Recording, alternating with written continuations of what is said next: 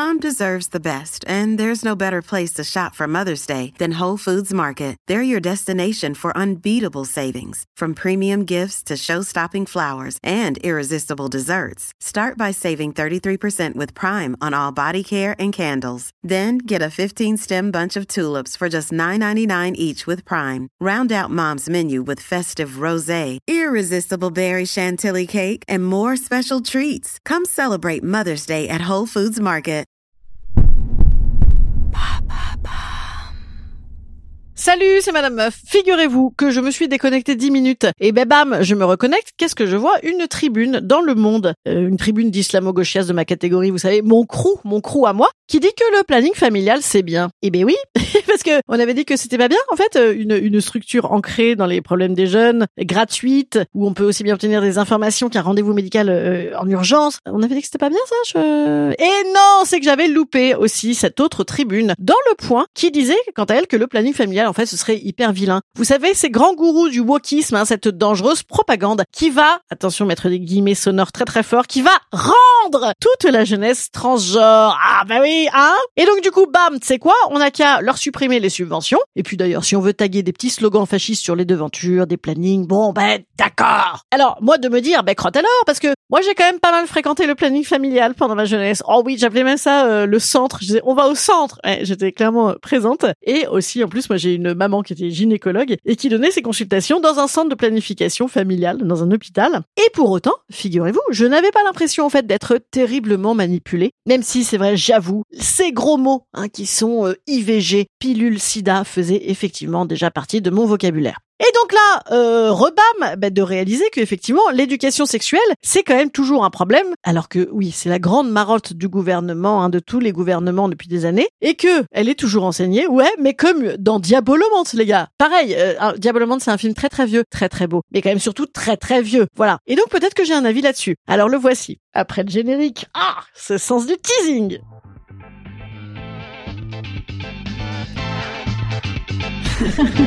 Salut, c'est Madame Meuf. Et bam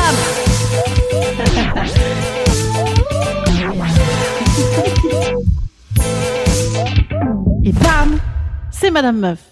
Alors, je vous résume ce qui se passe précisément aujourd'hui avec le planning familial. En fait, il y a eu des attaques récentes, aussi bien effectivement sur les devantures que dans cette tribune co-signée par tout un tas de gens. Dans le point, j'ai dit gens avec une manière un peu bizarre, ouais, parce que j'avais l'énervement qui pointait déjà, vous voyez. Donc aujourd'hui, le planning, en fait, les attaques les plus récentes euh, qui se concentrent sur son activité, c'est bien évidemment sur son activité d'éducation à la sexualité. Et en fait, on conteste que, enfin, on, pas moi, hein, euh, les gens qui contestent le planning contestent la visibilité que le planning donne aux personnes trans. Voilà, c'est ça le résumé factuel des reproches. Et donc, la tribune te parle de la grande propagande trans. C'est vrai, souvent, souvent, tu vois les transgenres, ils se baladent comme ça, avec leurs hormones, et ils font, allez, vas-y, mange-les, mange-les! Mais non, en fait, ils réclament juste une sorte de reconnaissance, d'accès à l'information, de sécurité, de vie en paix, en fait, hein. Mais bon, comme toute réaction réactionnaire, bien évidemment, hein, euh, la tribune du point, fait totalement fi de tout le reste euh, des activités euh, du planning familial. Planning familial, qui, je le rappelle, est une association. Oui, parce que vous savez, tous ces sujets-là, le DAS, les, les, les grossesses involontaires, tout ça, tout ça, là. Ouais, c'est ce que les pouvoirs publics aiment bien laisser aux associations, hein, puisque comme ça les intéresse pas beaucoup. C'est pareil avec les trucs de gonzesses. Ah, bah écoutez, foutez ça à, des petits assos, on va leur filer 3,90€, ils seront contents, hein, ils seront contents. Alors moi, je me dis, écoute, cette association, en vrai, elle a pignon sur rue, elle est là depuis les années 60. Et alors, je cite un peu le pitch de l'ambition du planning familial. C'est donc un mouvement militant qui prend en compte toutes les sexualités, défend le droit à la contraception, à l'avortement et à l'éducation à la sexualité. Et qui dénonce toutes les formes de violence, de contraintes envers les femmes, la lutte contre les discriminations et les inégalités sociales en général et qui s'engage dans la prévention du sida, des IST, etc. Bon pitch, bon pitch. Moi, j'adhère, tu vois. Donc, on est d'accord que tout ça est d'accès libre et gratuit et que chaque année, en fait, j'ai vu ça sur leur site, eh bien, ils accueillent 320 000 personnes, hein, qui sont euh, accompagnées, écoutées. Donc, dedans, il y a 75% de femmes, 20% d'hommes et 2% de personnes s'identifiant autrement. Ah, là là, quelle menace La menace transgenre encore, ça, c'est 2%. Donc moi je me dis, dis donc, un truc accessible, gratuit, c'est quand même super chouette pour les moins privilégiés, hein, et aussi pour ceux qui ne peuvent pas du tout se confier à leur famille. Bah oui Tu sais ces familles où on utilise justement les arguments « c'est payé par nos impôts ». Et oui, bien évidemment, cet argument est dans la tribune anti-planning familial, selon cette expression consacrée par des gros cons, hein, c'est payé par nos impôts. Expression qui signifie essentiellement « je vais y aller totalement en roue libre sur des trucs de facho et j'assume, vas-y c'est cadeau, il en reste un peu, je te le mets quand même ». Donc la tribune du point, elle dit précisément que l'adolescence notamment est très très très menacée hein, par euh, le, la, la, propagande transgenre, puisque l'adolescence, hein, ils le reconnaissent, c'est un séisme physiologique, morphologique, psychologique, que dans cette période critique, eh bien, l'adolescent a besoin, tu vois, d'informations, de sources diverses, voilà, et de personnes bien intentionnées. Nous sommes d'accord jusque-là, absolument. Et donc comment il fait du coup l'adolescent qui vit dans cette famille réac pour trouver euh, bah, des, des conseils bien intentionnés euh, et un peu faire, je, je, sais pas, euh, parce que moi perso je suis dans la famille là qui a signé la tribune, je préfère euh, aller parler capote avec le planning qu'avec euh, Jean Aymar et Chantal, tiens. Donc reprenons le titre. Planning familial, nos impôts, leur intox. Oui, un titre à faire pâlir d'envie valeurs actuelles. On continue, on continue plus avant, comme on dit. Euh, ce qui blesse aussi, c'est donc globalement l'intersectionnalité, le genre et l'écriture inclusive. Ah là là là là. Tout ce qui va donc, je le répète, rendre nos enfants transgenres. Rappelons-nous quand même que moi, par exemple, je suis d'une génération qui a bouffé du stéréotype romantico-hétéro toute sa jeunesse. Et d'aucuns, hein, de mon âge et de mes amis, seraient quand même homosexuels, dites donc. Ah alors Comment ça a marché, ça? C'est fou moi, je vous le dis clairement, je serais beaucoup plus inquiète si mes gamins y prononçaient la phrase « Qu'est-ce qu'on a fait avec nos impôts ?» et « On veut qu'ils soient tous trans », tu vois. Ah oui, je serais très inquiète si mes adolescents disaient ça, clairement. Plutôt qu'ils intègrent dans leur vocabulaire une écriture inclusive, une manière de parler égalitaire, un vivre ensemble intégré, en fait, parce que les personnes trans sont visibles, tu vois. À titre d'exemple, moi, mes enfants, ils ont un CPE qui est trans. A priori, je peux rassurer tous les lecteurs du Point, en tout cas de cette tribune du Point. Mon fils adore le football et buter des gens sur euh, des jeux vidéo avec des, des grosses mitraillettes. Et ma fille, elle a les cheveux longs et elle adore faire des gâteaux. Ouf Tout va bien, tout va bien. Malgré l'idéologie massive qu'ils subissent évidemment avec moi à la maison, avec une maman qui par exemple refuse de leur de, leur dire dis non alors t'as un petit copain à sa fille et t'as une petite copine à son fils, hein Et voilà, et donc tout va bien, rassurez-vous. Mais d'ailleurs, qu'est-ce qu'on peut dire d'autre à nos gamins pour les accompagner Si jamais ils se retrouvent devant la tribune du point dans les toilettes chez papy et mamie, qu'est-ce qu'on fait pour leur éducation à la sexualité? Eh bien, on en parle après la réclame. Oui, je dis réclame parce que comme j'ai l'impression qu'on est en 1958 en lisant cette tribune, allez, réclame. J'en étais donc à vous causer de comment faire une réelle éducation à la sexualité pour nos jeunes bambins. Alors il faut savoir que le planning familial, déjà c'est une des trois associations qui a attaqué l'État en justice pour le contraindre à respecter la loi justement sur l'éducation euh, sexuelle à l'école. D'après la tribune du Point, on nous dit mais ça existe cette éducation euh, à la santé et à la sexualité. Alors j'ai regardé euh, parce que oui moi mes enfants ils sont collégiens, euh, effectivement ils devraient en avoir trois par an. Je n'ai pas vu la couleur, voilà, je n'en ai pas vu. Donc je suis allée voir quand même qu'est-ce qu'ils proposent les pouvoirs publics à notre jeunesse? Alors déjà il s'agit d'éducation à la sexualité hein, et non pas d'éducation sexuelle. Hein. Je l'ai peut-être dit en, en, ripant de temps en temps, mais non, hein, on te dit pas. alors oui, vas-y Manon, grimpe sur Arthur, tu vois, puis tu gigotes comme ça. Hop hop hop, regarde ton clitoris. Oh, oui, tu vas voir, ça va faire euh, des sons plus agréables que quand tu chantes On écrit sur les murs à la chorale. Oui, vas-y Manon. Ouais, non, on dit pas ça. Non, je me suis pas du tout excitée sur cette histoire. C'est juste que cette phrase était très très longue. Alors qu'est-ce qu'on nous apprend? Eh bien, je range mes esprits et je vous le dis immédiatement. Est-ce qu'on nous fait des dessins avec des clitoris? La réponse est un grand non. Bien entendu, on nous fait des camemberts, des camemberts avec une infographie. Une infographie avec des informations à prendre en trois pans trois champs de connaissances et de compétences. Déjà la biologie, hein, donc les connaissances biologiques de ton anatomie, euh, la puberté, euh, les maladies, c'est là-dedans, c'est dans la biologie, tout ça, tout ça, la contraception, l'IVG. Ok, c'est réglé. Donc ça t'as bien compris, c'est bon, t'as appris euh, Arthur, t'as appris Manon, c'est bon. Ensuite le champ psycho-affectif, estime de soi, relation aux autres, émotions, sentiments, orientation sexuelle, identité sexuée, c'est comme ça qu'on dit dans gouvernement, compétences psychosociales. Bon boulot, bon boulot les gars, franchement si vous faites tout ça euh, en trois séances euh, alors qu'on n'y arrive pas au long d'une vie. Je vous dis bravo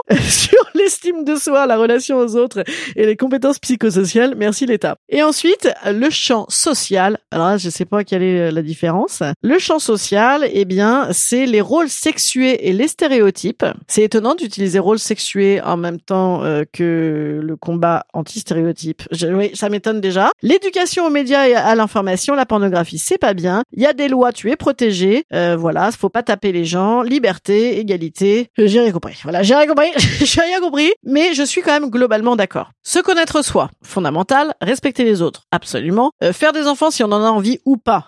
oui, c'est un droit, on espère bien, oui. À ce titre-là, on peut quand même faire un big bisou au planning familial. Hein. Se protéger, voilà. Il manque quand même un truc euh, dans, dans l'infographie, le plaisir. Il y a pas trop. Le plaisir, non, il y a pas tellement. Euh, comment on fait pour poser des vraies questions? Moi, dans mon temps, on, lisait OK Podium et Jeune et Jolie. J'aime autant dire que ça t'apprenait à faire des trucs avec des stylos bics. Ça, c'était sacrément, euh, sacrément réaliste. Hein. Et puis, ça te préparait vraiment à la vraie vie. Aujourd'hui, je pense que pour s'éduquer sexuellement, eh ben, on tape baise dans Google et on tombe donc sur Pornhub. On dit qu'on a plus de 18 ans. Et ensuite, eh bien, euh, oui, parce que c'est un podcast d'investigation, je me suis forcée à regarder pour vous. Eh bien, on voit des beaux-frères et des belles-sœurs qui baissent devant la femme de ménage. On voit également une partouze au boulot avec ses patrons et euh, pas mal de crampis. Alors là, alors ça, je ne savais pas. Donc j'ai encore googlisé, décidément. Hein. On apprend, on apprend en s'amusant. Eh bien, le crampi, hein, euh, définition du Larousse, c'est du sperme visible sur le vagin ou l'anus après une éjaculation. À ne pas confondre avec les crumpets, hein, les petits muffins un petit peu étouffe chrétiens. Tu sais qu'on mange en Angleterre avec du miel. Et peut-être d'ailleurs, y a-t-il, je réalise une racine commune puisque oui, il y a du miel qui dépasse. Voilà. Bref, l'éducation à la sexualité euh, via la pornographie, c'est quand même surtout pas mal de gonzesses qui ont l'air d'être super d'accord, même si quand même juste avant elles disaient non, non, non. Et ensuite elles se retrouvent euh, souvent euh, ligotées avec des sexes turgescents dans à peu près tout endroit un peu renfoncé de leur corps humain. Voilà. Eh ben écoutez mes petits chéris, les enfants, voilà, euh, démerdez-vous avec ça. Ah bon. Moi, mes enfants, en vrai, ils viennent de faire la reproduction en classe. Donc, ils ont juste retenu, en fait, qu'il y a des gens qui mangeaient leur placenta, que d'ailleurs, ils appelaient le pancréas. Voilà.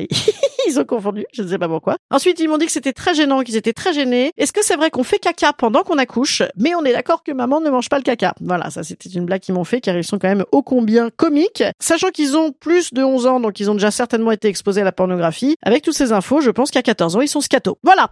Donc, je pense en résumé que ce que propose le planning familial est quand même rudement fondamental. Que la première chose à faire, effectivement, c'est déjà d'informer nos enfants que ce genre de lieu existe, où la parole est libre et que c'est ni celle des parents, euh, ni celle d'une quelconque propagande. Hein, parce que moi, je préfère, je vous le rappelle, euh, qu'il soit exposé à la grande idéologie féministe qu'à la méconnaissance totale ou à l'éducation par des curés. Oh, ouais, ça c'était trop facile, j'avoue. Et sachant qu'aujourd'hui, nos gamins sur TikTok, il faut le voir quand même, hein, les petites filles, elles passent quand même de petites filles en fleurs à petites déflorées en 10 minutes. Moi, je pense qu'il faut considérer que ça n'est jamais trop tôt pour commencer à en parler chez nous aussi. Voilà. Donc évidemment, parler de prévention, mais pas uniquement avec la vision dramatique des maladies, parce que moi j'ai entendu ça toute ma jeunesse, c'est quand même dur. Parler également des autres, absolument, expliquer par exemple la zone grise, hein, qui en fait qui, s'appelle un grand nom, absolument. Parler leur de leur corps, de leur propre physionomie, par exemple pour les filles, hein, leur expliquer les petits secrets de nos corps qui ne doivent pas rester secrets, leur dire qu'elles ont un clitoris, leur dire qu'elles ont un intérieur, voilà, et qu'elles ont bien le droit et surtout la possibilité de euh, d'explorer tout ça elles-mêmes, voilà. Et puis parler de plaisir, voilà, euh, en disant que ce qu'on voit en pornographie, c'est certains fantasmes qui sont filmés euh, selon un certain regard et que ça reste du cinéma, que ça n'est pas ça la sexualité et que c'est un lieu de plaisir et de liberté. Voilà. Écoutez, tout ça est très beau. Je pense que euh, une fois qu'ils auront tout ça dans le crâne, tu vois, avec ma sacrée propagande, eh ben j'espère qu'ils verront le sexe comme un truc joyeux, amoureux et libre, ou pas forcément amoureux d'ailleurs, comme ils veulent. Mais bon, tout ça, ça arriverait bien évidemment s'ils sont à l'aise avec eux, au courant, safe et respectés. Des valeurs qui sont quand même pas mal respectées et véhiculées par le planning familial. Donc.